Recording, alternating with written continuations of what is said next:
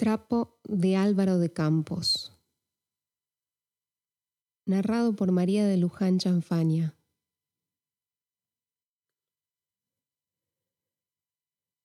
El día ha desembocado en lluvia. La mañana, con todo, estaba bastante azul. El día ha sido lluvioso. Desde la mañana he estado un poco triste. Anticipación, tristeza, ninguna de las dos. No sé.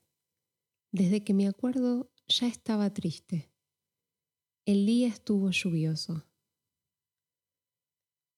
Bien sé que la penumbra creada por la lluvia es elegante. Bien sé que el sol oprime, por ser tan ordinario, al elegante. Bien sé que ser susceptible a los cambios de luz no es muy elegante. Mas, ¿quién le dijo al sol o a cualquier otro que yo quiero ser elegante? Denme un cielo azul, un sol visible. Niebla, lluvia, oscuridades, eso ya tengo en mí mismo. Hoy solo quiero sosiego. Hasta añoraría mi hogar si no tuviese uno. Hasta llego a soñar con tener deseos de sosiego. No exageremos.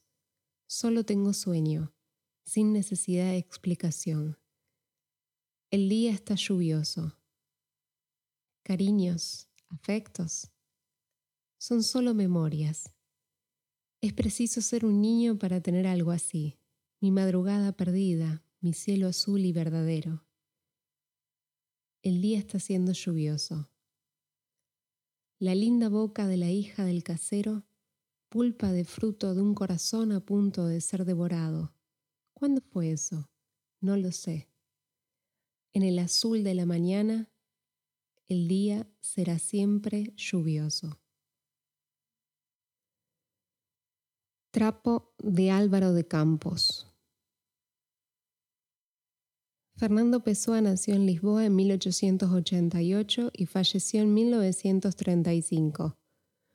Fue un escritor portugués especialmente reconocido por sus heterónimos.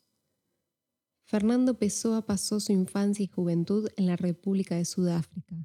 Cursó estudios de Derecho en la Universidad del Cabo y regresó a Lisboa en 1905. Inició su obra literaria en inglés, aunque a partir de 1908 creció su interés por la lengua portuguesa. A partir de 1914 proyectó su obra sobre tres heterónimos, Ricardo Reis, Álvaro de Campos y Alberto Caeiro, para quienes inventó personalidades divergentes y estilos literarios distintos. Sobre estos desdoblamientos del poeta en varias personalidades, reflejó Pessoa sus distintos yo's conflictivos a la vez que elaboraba su propia obra poética, a veces experimental, una de las más importantes del siglo XX y que en su mayor parte permaneció inédita hasta su muerte. Su poesía, que supone un intento por superar la dualidad entre razón y vida, fue recogida en los volúmenes Obras completas.